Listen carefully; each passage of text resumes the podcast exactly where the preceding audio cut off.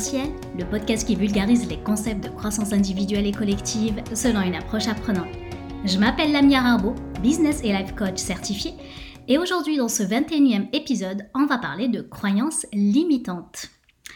Avant de parler du limitatif de la croyance, on va s'intéresser d'abord à la croyance. Alors, la croyance, c'est le nom du verbe croire, et d'après le Larousse, croire c'est quoi? C'est tout simplement tenir quelque chose pour vrai, l'admettre comme une certitude, en être persuadé et convaincu. Du coup, une croyance limitante est une pensée, donc une pensée qui nous limite, qui peut être irréaliste dans certains cas, même irrationnelle. Ça vient parasiter notre manière de penser. Concrètement, une croyance limitante prend vie dans notre esprit, dans notre cerveau sous forme de petites phrases, de petites voix que nous finissons par intégrer comme étant vraies et fondées. Je te donne quelques exemples. C'est trop dur, je n'y arriverai jamais. Oh, je ne suis pas douée pour réussir. Personne ne m'aime, je n'ai pas de chance. Ou celle ma préférée, dans l'entreprise, on n'a pas de budget. Ou bien, je suis trop vieux ou voire trop jeune pour changer. Que ce soit changer de carrière, changer de vie personnelle, etc. Personne ne peut me comprendre. Et enfin, aussi une de mes préférées, je suis trop timide pour parler en public. Et le problème, et où en fait le bas blesse, c'est qu'une fois installé confortablement dans notre tête, ben, ces croyances brouillent notre perception de la réalité. Elles nous freinent, nous amènent à nous saboter et nous empêchent d'atteindre notre plein potentiel. Et finalement, donc une croyance est une pensée qu'on continue de penser encore et encore. Et que se passe-t-il lorsque tu as pensé à cette pensée tant de fois que tu ne reconnais même plus que c'est une pensée? En fait, ce qui se passe, c'est que tu penses que c'est réel, tu penses que c'est juste comme ça, que c'est là, en fait, que c'est ta définition de la vie sur Terre, du monde, de ton monde. Tu penses que c'est juste vrai. Et ce qui se passe, c'est que tu ne reconnais même pas un système de croyance. Pourtant, le système de croyance est 100% facultatif. Et à mon avis, avec le problème des croyances, c'est que nous n'en avons pas conscience. Ça veut dire que nous avons trop rarement conscience que ce sont juste des croyances. Pourquoi? Parce que comme ces pensées nous semblent être vraies et que nous y sommes inconsciemment très attachés, ben en fait, il est très difficile de les détecter dans le flot de toutes nos idées. Du coup, comment les reconnaître? Ben En fait, on utilise des généralisations ce type de croyance, donc c'est des paroles hein, qui restent, on peut utiliser des mots-clés. Exemple, comme je suis experte ou expert dans mon domaine depuis 15 ans, en fait, je n'ai plus besoin de me former ou de me remettre en question. Ou carrément avec des mots-clés tels que personne, tout le monde, toujours, tout le temps, à chaque fois, etc. Donc on est dans une espèce de généralisation de notre être et de notre euh, perception en fait du monde. Alors une fois qu'une croyance identifiée est nommée, du coup comment la dépasser? Si tu as pris conscience d'une croyance et que tu souhaites la dépasser, je te propose trois étapes. La première, c'est de prendre conscience de l'impact de cette croyance. Si je reprends l'exemple de la parole en public, du coup, si cette croyance que j'ai, euh, que, j'ai en fait, que je suis timide, que je n'arrive pas à parler en public, ben, il se pourrait que je refuse certaines opportunités. Exemple, faire des conférences, donner des cours ou même peut-être postuler à des postes à responsabilité. Car tout simplement, je cultive le manque de confiance dans mes capacités de parler en public.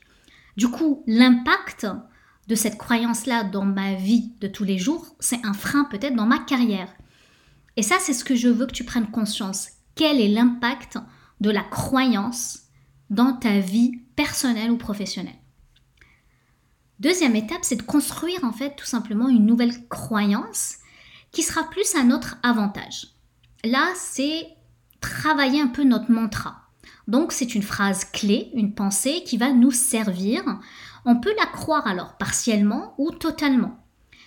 Mais attention à ne pas choisir une pensée trop inatteignable. Donc toujours avec le même exemple hein, du fait que je ne peux pas parler en public, je ne peux pas passer d'une pensée je ne sais pas parler en public parce que je suis timide, hein, que, ok, moi demain je vais faire un TEDx ou carrément lancer ma chaîne YouTube. Non, c'est trop inatteignable de dire ça. Donc, par contre, on peut choisir une pensée alternative exemple de se dire chaque fois que j'interagis avec un groupe de personnes, c'est finalement comme faire une mini-conférence. Ou bien, ok, j'ai bien réussi mon examen d'oral lors de ma soutenance de thèse, etc., etc. Ici, on veut construire une nouvelle croyance qui est un autre avantage. Et enfin, la troisième étape, c'est d'ancrer cette nouvelle pensée, cette nouvelle croyance avec des expériences qui la valident. En fait, que ce soit des expériences passées, comme je l'ai, je l'ai mentionné avec la soutenance de thèse, ou des expériences à construire, ici on veut prouver en fait à notre cerveau qu'on peut y arriver. Et là, ça prend de l'expérience, ça prend des preuves. On veut utiliser les billets de confirmation qui sont utilisés par notre cerveau pour prouver que, ben oui, je suis capable de parler, exemple, dans un public, même si c'est un petit public, mais je suis capable d'arriver en fait à m'exprimer oralement. Ça peut être avec des tournures de phrases différentes, mais l'idée ici, c'est de construire les expériences comme des mini-preuves pour court-circuiter un peu notre cerveau. Ok? Tu me connais, j'aime bien donner du, du, concret dans mes propos. J'ai envie quand même de te présenter trois croyances limitantes qui sont générées par trois peurs, hein, les plus communs, euh, les plus populaires, euh, qui peuvent te freiner et justement t'empêcher de, vivre la vie que tu aspires. Parce que tu vas voir dans mes exemples, tu n'es pas le seul à ressentir ces croyances limitantes. On en a tous hein, des croyances limitantes. On est 7 milliards sur cette planète et je peux t'assurer qu'il n'y a pas une personne qui n'a pas de croyances limitantes. On en a tous. Et l'idée derrière ce poste n'est pas forcément les, éliminer parce que je peux t'assurer qu'on ne peut pas les éliminer. On peut pas. Il y a certaines croyances qui sont là pour juste nous maintenir en vie. Donc notre cerveau qui nous protège tout simplement essaie de nous protéger. Donc c'est normal que certaines croyances sont très très difficiles à déconstruire et j'ai pas la prétention de te donner ici la recette pour déconstruire toutes tes croyances. Mais ce que je veux vraiment, c'est que tu prennes conscience et juste de comprendre en fait l'impact de, cette, de ces croyances dans la vie de tous les jours et de dire ok, j'ai peut-être certaines croyances dans certains cadres de, ma vie. Et peut-être dans certains secteurs, j'ai envie de déconstruire certaines, puis d'autres, c'est OK et c'est correct, d'accord? Voilà, juste te rassurer que tu n'es pas le seul à ressentir ça. Et euh, tu vas voir avec les exemples que j'ai pris, ben, c'est très très commun d'avoir des croyances limitantes pour plusieurs aspects de notre vie. Alors la première, c'est croire que tes émotions peuvent être un aveu de faiblesse. C'est très commun pour les hommes de cacher leurs émotions donc effectivement, c'est une croyance quand même très populaire aussi euh, chez les femmes. Hein. Je dis pas, je fais pas du sexisme ici, mais mais les femmes, euh, on, a beaucoup, on est beaucoup plus connectés à nos émotions que, nous, que les hommes. Ça me fait rappeler, il y a une année, enfin il y a quelques mois, j'ai coaché un homme et euh, dans mes questions, parce qu'on a comme un rituel de, questions comme à poser, quand je lui posais la question, bah, qu'est-ce que tu ressens quand tu te dis ça, telle, telle, telle phrase? En fait, lui, il est le monsieur, il a commencé à me faire un, plaidoyer sur ce qu'il ressentait, sur le contexte de sa circonstance, etc. Et me donnait plus de, de pensée finalement. Moi, je lui dis, ok, je veux que tu me donnes un mot-clé, une pensée, une émotion, parce que chaque pensée génère une émotion. Et là, il, il buguait. Le monsieur, il me disait, bah, c'est quoi une émotion pour toi? Sinon, pour les femmes, bah, dans le cadre professionnel, c'est clairement, on, est habitué en fait à cacher nos émotions. Je trouve que cette croyance qui nous limite hein, à nous connecter à notre humanité, euh, je trouve c'est dommage dans l'esprit de l'entreprise. Ce qui se passe, c'est que nous portons tous et toutes un masque. Malheureusement, la personne que nous sommes à la maison et la personne que nous sommes au boulot, c'est pas la même. C'est comme si c'était possible de se couper en deux. Donc, que ce soit dans un contexte finalement privé ou professionnel, ben, certaines émotions restent souvent mal acceptées, notamment les émotions comme la tristesse et la colère. Du coup, lorsque nous éprouvons ces émotions, et suite au conditionnement que nous avons vécu, en fait, nous nous efforçons de les repousser et de les contrôler jusqu'au moment où ben, la goutte fait déborder le vase et que littéralement nous finissons par péter un câble. Et s'il t'arrive prochainement de ressentir de la tristesse ou de la colère, ben, en fait évite de la refouler ou de la mettre de côté. Pose-toi la question. Ben, en fait, que signifie cette émotion pour moi? Que cherche-t-elle à me dire? Je me rappelle il y a quelques, quelques années dans une autre vie, on a subi une réorganisation administrative et puis il y a certaines personnes qui ont été chamboulées hein, dans leur euh, dans leur vie professionnelle, devraient déménager, changer de bureau, changer d'emploi, etc.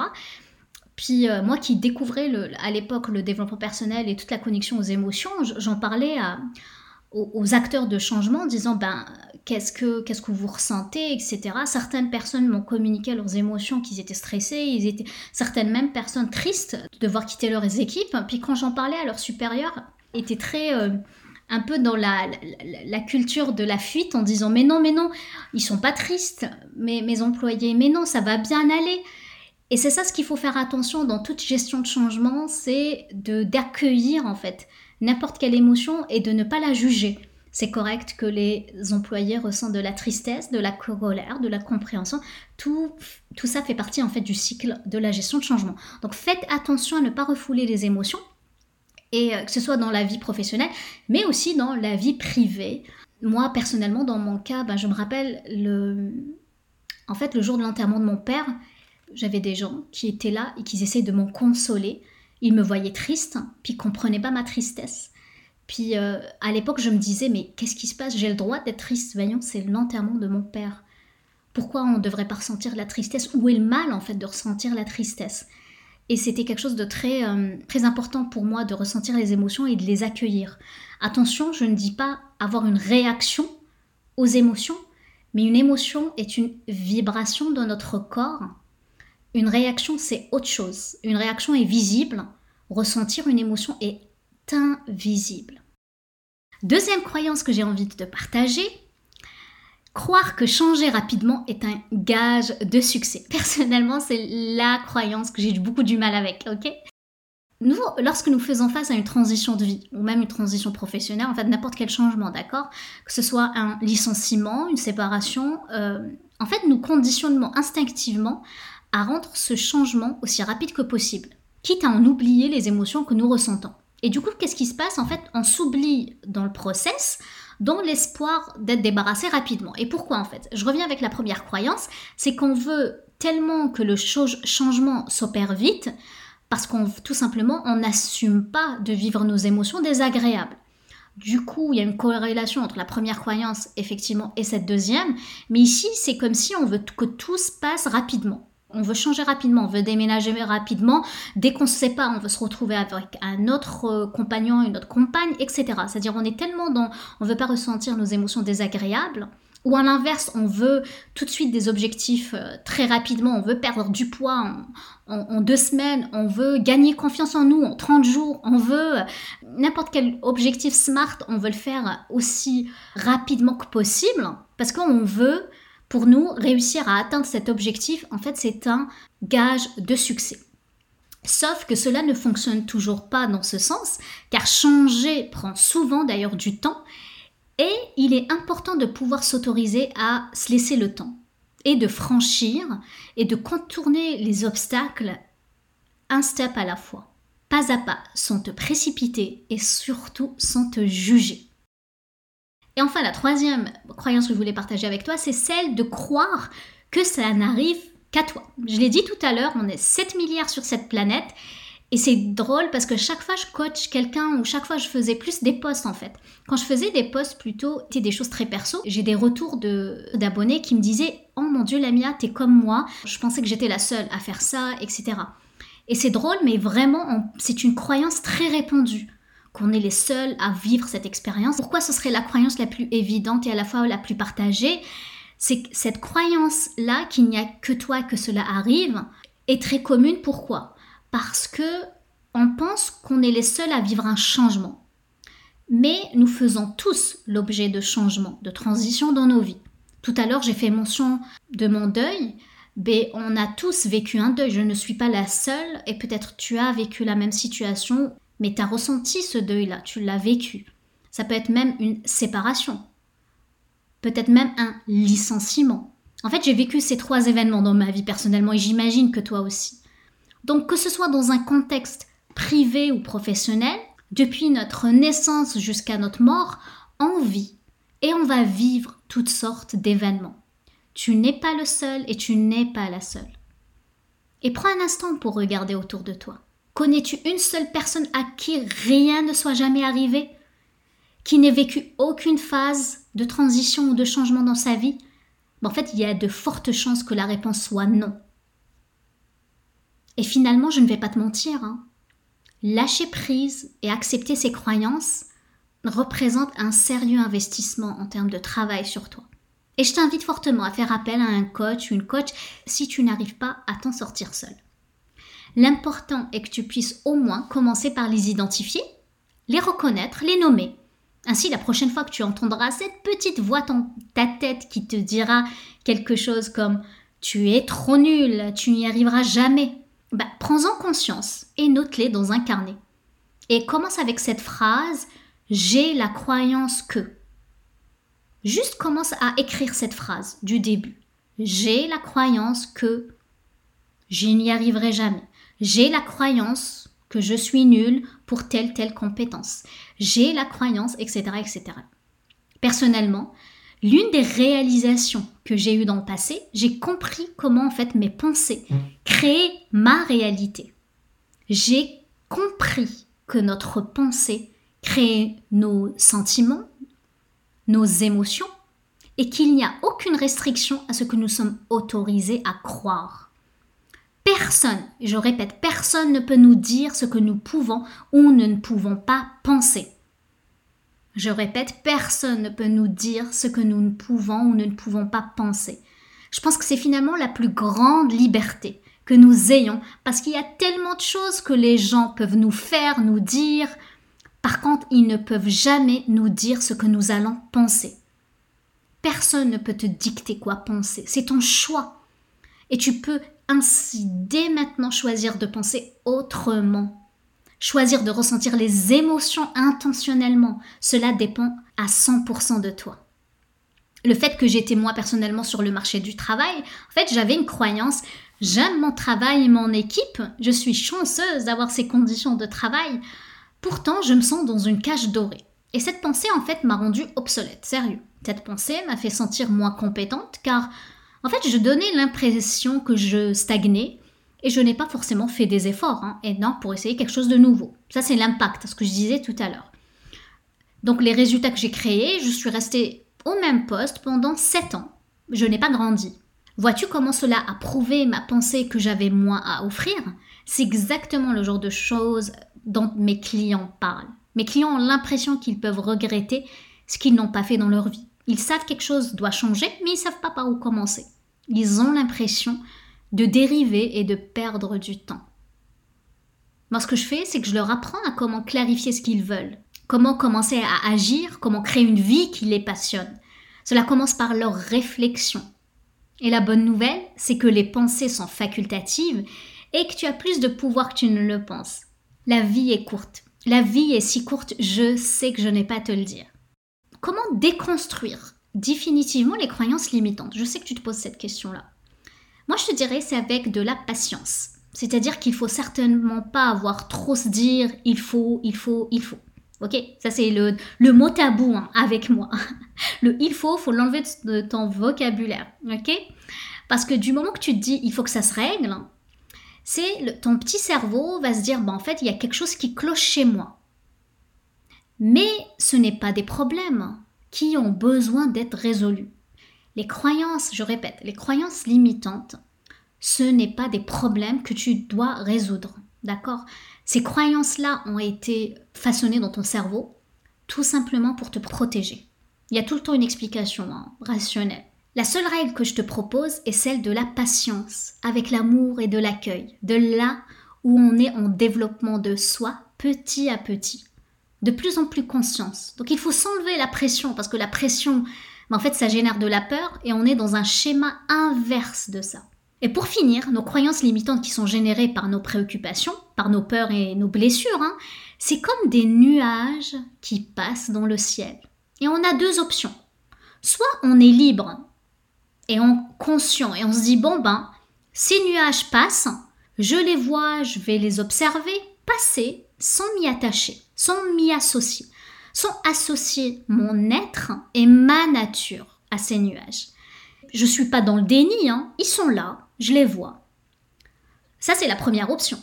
Ou l'autre option, c'est de se dire, bah, en fait, je suis emprisonné dans mon mental.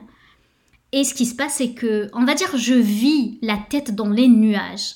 Donc, je m'associe à ces nuages Et en tant que personne, ces nuages qui ne sont que des passagers, en fait, qui sont juste passagers, hein, et la liberté de l'homme aujourd'hui, c'est vraiment de se dire, j'ai vraiment ces deux options. Soit je regarde les nuages qui passent, soit je m'associe à ça. C'est la petite vigilance, hein, le petit warning que j'ai à te faire, ok? Du coup, si tout ça a résonné en toi, c'est probablement le moment idéal pour toi de jeter un coup d'œil à ta propre réflexion sur ce que tu veux. Et si tu dois faire un changement toi-même, Vraiment, je ne veux pas que quiconque perde son temps précieux sur cette planète et se sentir coincé pendant mes 7 ans comme moi. Ma mission est de t'aider à ne pas regretter la vie que tu aspires, d'envisager ta vie avec joie, confiance et abondance. Je vais m'arrêter là et je te remercie de m'avoir écouté. J'espère que tu as eu autant de plaisir à écouter mon podcast que j'en ai à le créer. Aussi, si tu penses à deux ou trois personnes qui pourraient en profiter, je t'encourage à leur en faire part. Sur ce, je te laisse cultiver les graines. Prends soin de toi. Je t'embrasse. Passe une excellente fin de semaine et je te dis à bientôt. Ciao ciao.